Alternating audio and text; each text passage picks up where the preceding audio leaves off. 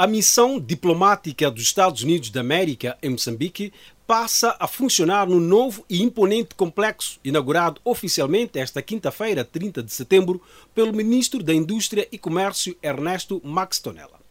As novas instalações fornecem uma plataforma segura, moderna, sustentável e inovadora para a diplomacia norte-americana em Moçambique e aloja todas as agências do governo dos EUA, com a exceção do Corpo da Paz.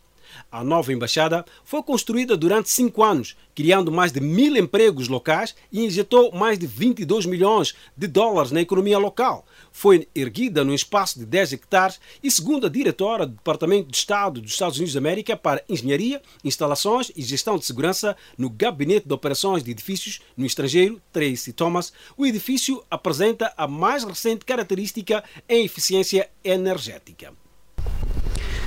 The new campus design O novo design do complexo, liderado pela Allied Works Architecture e YG Age Architects, ambos de Portland, Oregon, é uma solução inovadora para os requisitos de um projeto ecologicamente correto e resiliente. O grupo Pernix de Lombard, Illinois, traduziu este projeto em realidade, proporcionando oportunidades de emprego para mais de 2 mil trabalhadores, incluindo pelo menos mil moçambicanos. Para o embaixador dos Estados Unidos da América em Maputo, Dance Walter Hearn, este novo edifício de última geração é um claro exemplo da forte e crescente relação entre os Estados Unidos da América e a República de Moçambique, tendo reiterado o compromisso norte-americano na busca da paz e combate ao extremismo violento em Cabo Delgado. É o nosso compromisso no combate ao terrorismo e a crise humanitária resultante em Cabo Delgado, Cabo Delgado é inabalável.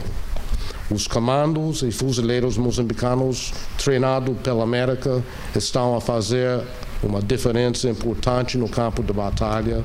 um testemunho daquilo que é possível fazer quando trabalhamos em conjunto.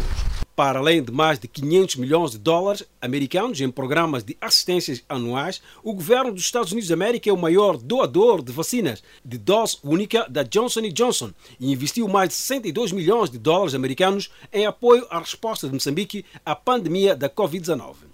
Ernesto Max Tonella referiu que este ato é um marco importante das relações bilaterais entre os dois países, que duram desde 1975. Tendo em conta este momento uh, que vivemos, gostaria de realçar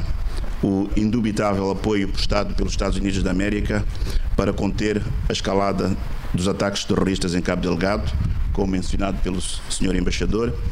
uh, bem como pelo suporte que tem sido concedido para a conclusão do processo de desarmamento, desmobilização